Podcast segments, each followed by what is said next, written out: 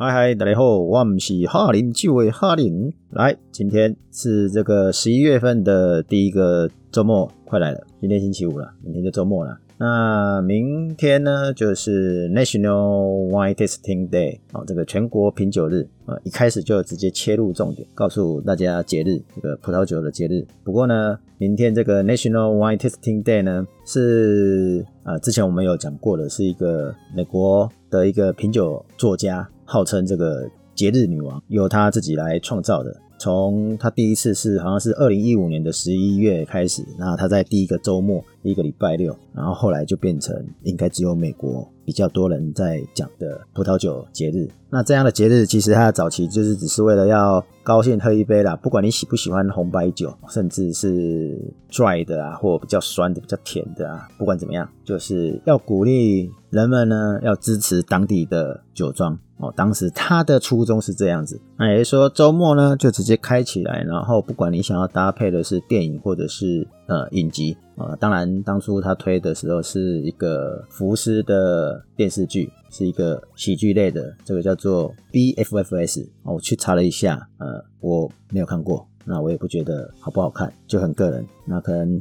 我们不是美国人，所以比较没有办法去感受到它中间的差异。算老片了，大家可以找来看看。好，这个节日还好。如果讲完这一个，这一集就结束了。这好像只有短短的不到三分钟，这样就太无聊了。其实本周日是一个重大的节日，这个是 International Melo Day。我们知道这个梅洛呢，这个喜欢梅洛的人根本不需要特别什么样的理由，他们就会直接喝起来。那梅洛呢，不是只有在法国波尔多很受欢迎，实际上呢，它全球应该还蛮受欢迎的才对，应该是的。为什么？因为我总觉得我在讲这句话的时候，好像只是周遭是这样子，其他好像不是这样子啊。查了一下网络，好像网络上的人每个人。也都是这样写哦，但我们不看这个，我们就看它的种植面积好了。种植面积，它在法国其实它是种的蛮多的，也算是最广泛的葡萄。那全世界呢，很多地方都想学法国酒，所以尤其是法国波尔多的，因为为什么？因为行销做得好。你看看那个比较昂贵的那几支酒，左岸右岸都有哦。那当然，全法国还有这个勃艮第。亚萨斯，为什么要讲这个呢？因为昨天我在学这个意大利酒，意大利酒有一些科隆的品种啊，或者是反正科隆就是要从最好的去去模仿。那当时他就从法国白酒的话，就是夏多内啊，葡萄品种就夏多内嘛，那或者是最好的品诺诺啦，然后这种都是。现在我们来讲叫做国际品种嘛，不管怎么样，反正今天要讲的是梅洛，所以梅洛在全球呢的种植面积呢，其实也是排行前几名嘛。那应该是说，目前所知道的话是世界种植第二多的，第一多就是 Cabernet s a u v i g n。那刚才讲那个法国嘛，波尔多其实它种植的面积都比其他的国家的种植面积还要大，所以你可以看得出来，就是全球第二多的，就是种植面积第二多的就是梅洛，然后又在法国的话呢，波尔多又是更多。除了这件事以外呢，来跟大家讲讲梅洛其他的小趣事，应该叫小趣事吗？有的很有趣的，有的嗯，好啦，反正就是八个，大家来听听啊。好，那家梅洛梅洛的这个发文呢，它的意思是小黑鸟。我不知道听到小黑鸟这样有没有比较可爱，还是觉得比较平易近人啊？传说中就是叫做梅洛的一种黑色的鸟，它喜欢吃葡萄成熟的果实，只是它吃的这个果实，现在我们叫做梅洛啊，因为。命名嘛，这种梅洛的鸟，它叫梅露，梅露的这种鸟呢，所以我们取取这个葡萄叫梅洛。那第二个来讲呢，就是大多数的梅洛都是柔软、成熟跟优雅这三个特色为著称的，给人家一种就是平易近人的葡萄品种，很容易跟食物做搭配嘛。那通常呢，也都是。被推荐说，如果你是第一次喝葡萄酒的新人的话呢，就应该先喝这一种。大部分啊，呃，也许在台湾好像已经不是这样子，但是我记得十几年前我第一次喝葡萄酒的时候，大家那个朗朗上口的，就是先梅洛，因为 Cabernet Sauvignon 呢，虽然也很有名，但是念起来字节比较长，梅洛两个字比较好念，所以当然也都被推荐了。那第三个有趣的事情就是，梅洛也是被公认专家级的。葡萄酒的品种之一。所谓专家级的意思，就是我觉得应该只是流行或者是比较多而已。所谓专家或专业级呢，他只是想要告诉你说，我们最常喝到，然后最不好认识，因为它的各个地方都有种嘛，所以它的广度可以学的东西也很多，所以算是。专业性的这种理由讲出来呢，其实我都会笑了，因为我们如果喝更多葡萄品种的时候，你会发现其他品种也都好刁钻哦，也没有比较难啊。啊，如果你懂那个，是不是显得你专业啊？所以大家都说梅洛是专业葡萄酒界的三大葡萄之一，理论上是这样子没错，因为另外两个是 Cabernet Sauvignon 跟 Pinot Noir 黑皮诺。那我想大家应该对黑皮诺也略有所呃，这个略有所闻啊。单单勃艮第的黑皮诺就整死大家了。如果爱喝酒的朋友来讲呢，一定常常也会说啊，这个喝不懂啊，或者是这个太薄了，喝不出什么感觉来。啊，不管怎么样，反正梅洛就是被认为专业葡萄酒的三大品种之一啊。当然，这个说法不是指台湾啊。那讲梅洛呢，如果要讲它的起源呢？这个研究人员发现它的 DNA 啊，是具有 c a p e f r a n 的基因，是属于父亲葡萄的角色啊。那当然，母亲葡萄角色呢，其实是已经灭绝的品种，有点难念，因为反正也灭绝了，不需要背起来。它这个叫做 Magdalene Noir de Charente，天哪，我这念起来一点都不觉得是 英语或法语。好，反正就叫做玛格德林诺尔德夏伦特，也是一种黑色的葡萄啦，因为它有诺嘛，就是要告诉大家说，其实它也有 Cabernet Franc 的基因啊，最主要是这样子。所以早期很早之前，据说梅洛呢。常常也被误认成 Cabernet 那个 Sauvignon，因为都是 Cabernet 家族的。好，这样会不会觉得葡萄品种是一个博大精深？有一点啊，但是这样，哎，就是你在研究葡萄酒、喝葡萄酒、讲葡萄酒故事的时候，通常只是算是一个有趣的话题。刚才听到这个品种，有时候我都觉得说，天哪，这么硬！这哪里有趣的？好，讲第五个，第五个大家可能不知道，梅洛呢，它算是电影的重大灾害的影响者，它受到了这个台湾翻译成叫做《寻找新方向》，英文就是 Sideways。里面电影呢，这里面有一句话，当然也有网络上有人开玩笑会这样讲出一句话，在台湾我还是没有听过有人这样讲啊，在老外的世界，也许他们电影看的比较多，比较想会讲到。这样的一句话叫做 "I'm not drinking any fucking Merlot"。那这个我会放那个影片的片段哦，这个是电影公司所放出来的片段哦，大家可以去看一下。他们主角两个人在对话的过程中，对，其中一个就是讲出 "I'm not drinking any fucking Melo，就是不要叫我喝梅洛，你如果叫我喝任何一种梅洛，我就离开。其实，呃，他后面整段的意思是这个样子。那因为这句话呢，呃，不能单纯因为这个，应该是说，因为这整部电影呢，造成了葡萄酒业，尤其是加州的葡萄酒业的大地震啊。这个皮诺诺黑皮诺产量看涨，那梅洛呢就降低了。哦，这是一件很有趣的事情。那这部电影呢，其实有获奖，它包含了什么最佳影片，总共有五项这个奥斯卡提名。那虽然已经十几年了，那当然也有那个二零零五年它有得到奥斯卡金像奖了。你看哦，在已经十几年了，结果这部影片其实还影响着，不管是影响的是好的还是坏的啦。那如果对这一部有兴趣的话，嗯，我之前有讲过酒标的故事，Frog Sleep，好，那是 EP 一零五，然后 EP 一零六是黑皮诺日，哦，那我们也有讲到这部影片，寻找新方向，Sideways，啊，当然里面整部片其实都有在，因为在酒香嘛，所以会讲这个很多品种，那最多品种就是梅洛跟皮诺诺，所以会造成市场的那个产量销售的异动。那这部影片呢，据说不公平的让梅洛的地位降低了，虽然后来他卷土重来，但也许下一次我们可以拍一一集，哎，这样叫拍，啊，应该叫做录一集，专门来讲梅洛啊，在寻找新方向里面的一些影响，因为单讲影片呢就可以讲很久了，或者是大家可以去找来看看，这一部片还蛮好看的。那为什么刚才有提到说他卷土重来，然后自己讲话差点忘记了，对，他卷土重来，因为因为在一九九零年呢，这个法国的这个是算影集吧，在法国的一个叫做《法国悖论》的一个电视节目，它播出来，结果梅洛跟其他的葡萄酒就销量有所增加，然后因为二零零四这这一部寻找新方向而掉落了嘛，那。花了很久的时间来做重整，才会卷土重来站上这个市场的。不然很多人可能就有意无意的在学电影里面说我不喝梅洛。那整部影片有很多跟葡萄品种的的这样什么金句，真的推荐大家看看。那第六个有趣的事情呢，就是梅洛呢其实比 Cabernet Sauvignon 呢皮薄，所以它对气候更敏感，因此呢呃。所在的地理环境呢，跟气候呢，是对梅洛的酿制的风格呢是有很大的影响。例如说，冷凉的法国啊，会使梅洛常常很有骨感啊、纤细啊，那可能会有很多草本味啊或泥土的味道。那如果是比较温暖的，例如说阿根廷啊、加州啊这种，通常都会果味浓郁、单宁。就没有那么突出，这言下之意就是没有比 Cabernet Sauvignon 好种。不过目前最难种应该还是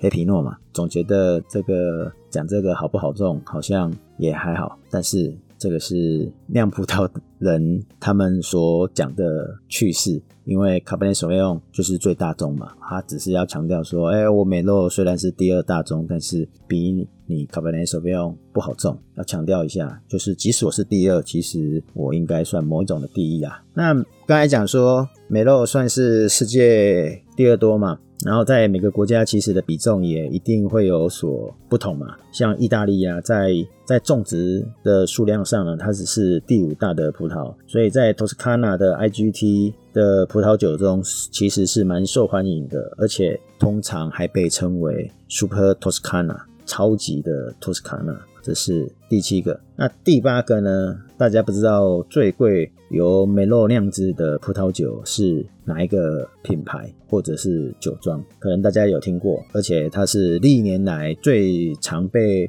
呃 copy 仿冒的酒，就是 Pachus，它就是波尔多的右岸知名的酒庄之一。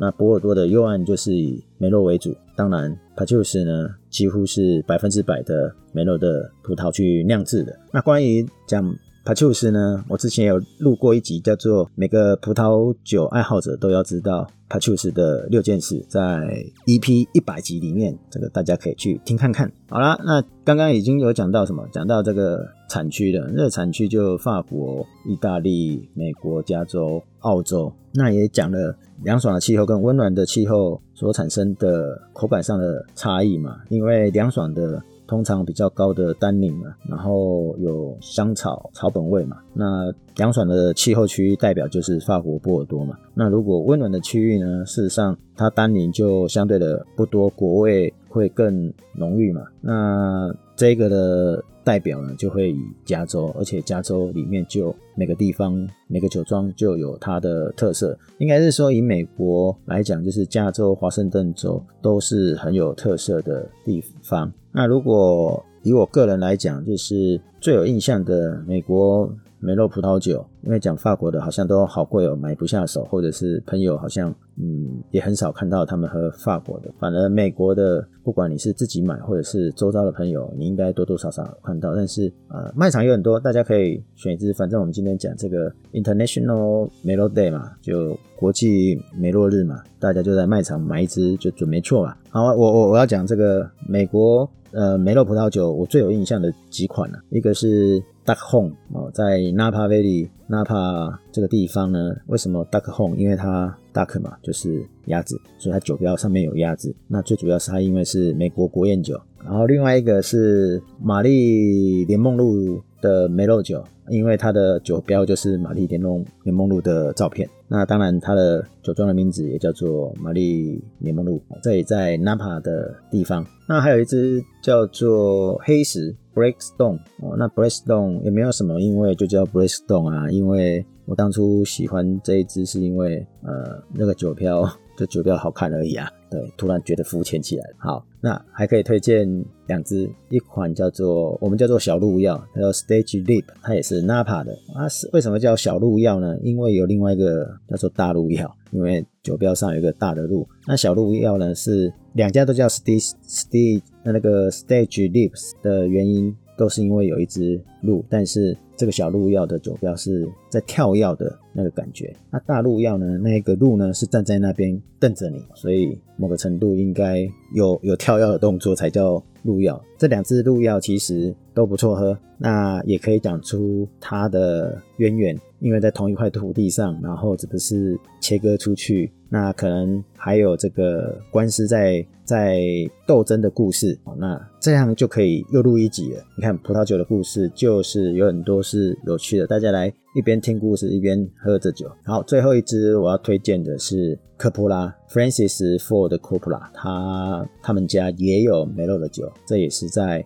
纳帕，天哪！我突然介绍了好几支都在纳帕，对，所以你就知道美国多有代表性了啊。那为什么要介绍科普拉？因为，诶，可能大家年轻一代也许不会知道，《教父》系列的电影，它是著名的导演科波拉他所投资的。那影片里面，我没有记得影片里面有有拿到他的酒，因为那时候他还没有开酒庄啊，所以这几支。国宴酒、Duck Home 嘛，玛丽柠檬露嘛，黑石、小鹿药，然后这个科普拉这几款的美国呃梅洛的葡萄酒，算是还让人家印象呃鲜明，而且很好记住的。除了酒好喝以外，这个酒标也都很明显。重点是台湾的市场上都可以买得到。好，我讲了那么多，好像今天没有交代国际梅洛日怎么来的，对不对？对，因为。我也没有找到，所以没有找到，就是说，呃，找了很多，呃，之前有在研究梅洛的相关的，不管是书面资料或者是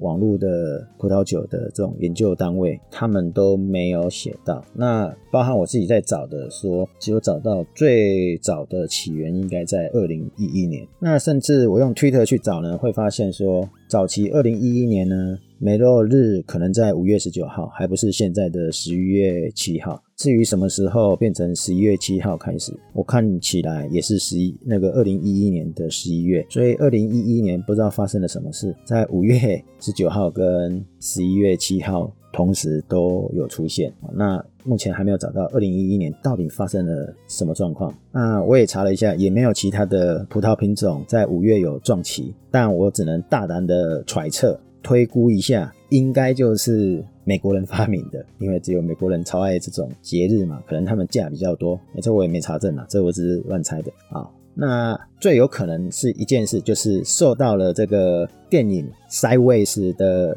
这部影片的影响，寻找新方向。因为刚才讲嘛，二零零四年拍摄，二零零五年虽然也有得奖，但是从二零零四年一直到二零一六一七年。每一阵子都有人在写相关的文章哦，在探讨说这部影片带动了跟带动了酒业，然后也重伤了这个梅洛哦。那待好带动了不是只有酒业，还带动了观光。所以真的下一次不是不一定要下一次的，找一个时间再来录一集再讲，来寻找新方向啊。所以这是我猜测说，可能因为这个影响很大，所以在二零一一。年之后，才陆陆续续有这样的提倡日，提倡大家来喝梅洛啊。好，总之梅洛就是一种葡萄品种，至少十三趴的酒精浓度。那如果生长在比较温暖的气候的加州、智利、澳洲，那它也可以来到十四点五度甚至十五度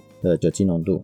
那据说这样的酒。不用据说了，我自己喝过了。这样，嗯、比较温暖气候的梅洛酒呢，通常有巧克力味跟香草的味道，而且喝起来很顺口、光滑，很容易喝，就跟喝可乐的感觉一样。诶，可乐形容很甜，好，算了，反正喝起来你会觉得很顺口啦。因为我突然觉得你要跟人家讲甜，人家讲啊没有啊没有啊，好，不用担心，反正这种新世界、澳洲、加州、智利这些国家的梅洛一定是。很平易近人，很好入口。总之，十一月七号嘛，礼拜天，大家可以到市场买一支来试试。当然，你要买这个 Pachus，我也觉得很赞呐。但不听起来好像我比较适合买一支 Pachus 的感觉，因为那天是我生日，所以自己对自己好一点。对，我的生日就是 Melo Day。好，那今天就跟大家分享到这里。如果大家挑了哪一支 Melo，欢迎回来跟我们分享，是不是真的这么浓郁的味道，这么好喝？还是说你喝到的是比较凉爽的，有草本味的，比较优雅型？那下次聊，拜拜。